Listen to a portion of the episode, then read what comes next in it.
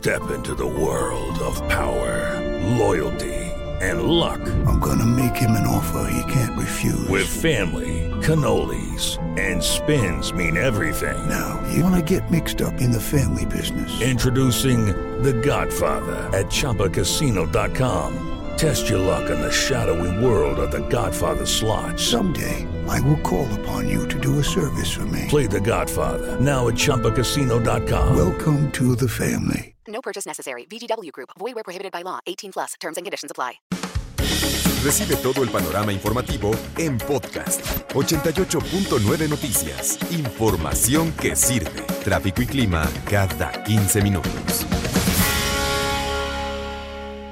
Día Internacional del Beso. ¿Cómo, ¿Cómo nos ha ido con los besos durante la pandemia? ¿Por qué? Porque una de las principales recomendaciones, consejos durante este año y medio ya prácticamente de pandemia es eh, no andar besando.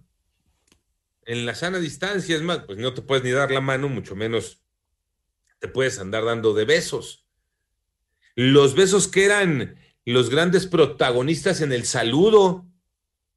Bueno, hay quien se daba muy estilo europeo, tocayo Iñaki, hasta doble besito, ¿no? Doble cachetito. Sí, dos cachetitos, ¿cómo no?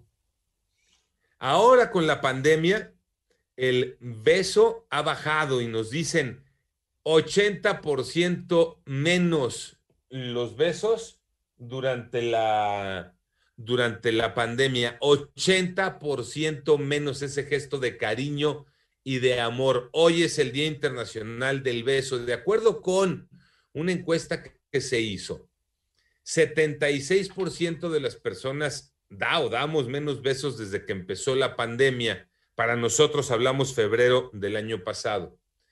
Y admite que solo el beso se lo da a alguien de los cercanos, de los más queridos, pero que sí, que dejó de saludar de beso con alguien que se encuentra en la calle. Más datos de este trabajo que hizo una plataforma de encuentros extraconyugales en la América Latina es que quienes sí besaron, besaron más, escuchen el dato por favor, escuchen el dato, porque el que besó, besó más a la amante que a la pareja. Órale. Mira, pues no que quédate en casa. Pues el quédate en casa Imagínate si no te hubieras quedado en casa. sí. Dejaron de besar, reconocen los eh, consultados, dejaron de besar a amigos y familiares, pero los besos principalmente fueron primero para el amante y después para la pareja. Mm. Qué cosas tú. Dicen que a lo largo de este año lleno de incertidumbre, donde la gente ha experimentado depresión, ansiedad, duelo. Un beso puede ser reconfortante en lo emocional, incluso en lo mental. 55% de las personas dice, es imposible dejar de besar. 29% no se atrevió a besar, pero le costó mucho trabajo. Y solo el 16% con esa frialdad de ustedes dos dice, dejar de besar fue fácil. Ojo, 80% acepta que besa menos por la pandemia. Pero aquel besucón dice al amante más que a nadie, más que incluso que a la pareja. 64% de los encuestados, 64% de los encuestados, dice que es imposible tener un encuentro sexual sin besos de por medio. Aunque sea pareja estable. En un encuentro informal o con una amante, el 36% dice que lo logró, que no besó, pero que fue muy difícil, que fue complicado evitar el beso. Día Internacional del Beso. Pues ahorita no puede ser un consejo y una recomendación darle un beso al quien va a tu lado en el carro, en el transporte público, o saludar de beso a alguien en el trabajo. No, ahorita seguimos estando con eh, uno de los principales consejos, sana distancia. Sí, Tocayo, no pongas gestos, sana distancia y no andar besuqueando a cualquiera, Tocayo. No, de acuerdo, o sea, totalmente de acuerdo. Hay que cuidarnos, primero está la salud. Pero ya hablando de tu pareja, tu pareja como tal, pues convives con ella prácticamente Sí. todo el día y Ah, ahora como home office y todo, bueno, pues digo, es imposible, ¿no? Porque además una relación sin beso es como un taco sin salsa. De O sea, acuerdo. en realidad, ¿no? Y sí. sobre todo a la hora de tener relaciones, no me vayan a venir con el cuento que no es lo mismo, porque además ahí empieza pues eh, todo el cachondeo, empieza todo esto para tener una relación sexual, ¿no? Porque si bien es cierto, Tocayo, y es que ya me tienen bien amaestrado, este, no, pues es que digo, pues esto parece trivia educativa, ¿no? No hay a ciencia cierta datos en la historia que nos digan quién inventó el beso, sí fueron los romanos quienes lo perfeccionaron como lo conocemos hoy en día, ¿no? Y de hecho dicen que los besos, obviamente, y eso es natural, pues eh, según la persona significa el beso, ¿no? ¿Qué beneficios tiene un beso, Tocayo Iñaki? Bueno, pues cuando besas a alguien por primera vez, aumenta la dopamina, por consecuencia quieres más, ¿no? Y la dopamina también puede hacer que pierdas el apetito y hace más difícil dormir.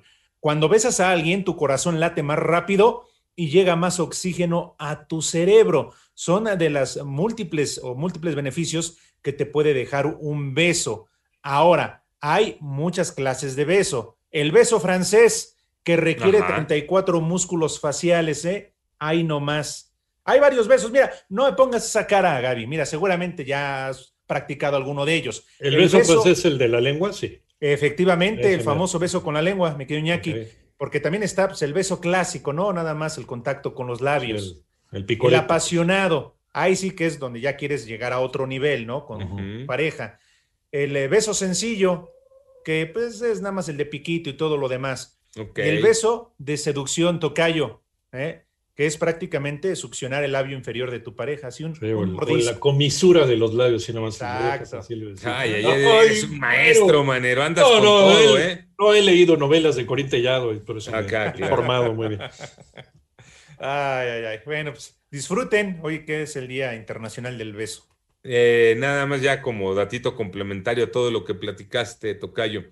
El beso más largo en la historia del que se tiene registro, 58 horas besándose una pareja tailandesa en un concurso de beso. El primer récord estaba en 46 minutos también en Tailandia. Luego una pareja homosexual batió ese récord, 50 horas. Y 2013, una pareja se aventó 58 horas. 58 horas besando. ¿Dijiste si se quemaban calorías o no, Tocayo? No, no lo dije. Bueno, dicen que en eh, un beso puedes quemar de 8 a 16 calorías dependiendo la intensidad del beso y también te ayuda a eliminar arrugas. Esto sí ya lo comentabas por todo el movimiento que se da en la cara, por todos los eh, músculos de la cara que mueves al, al besar. ¿Y por qué cierras los ojos cuando besas? Eh, es un acto reflejo, incluso sin darte cuenta. Eh, las pupilas se dilatan y terminas cerrando los ojos. Mm, mira.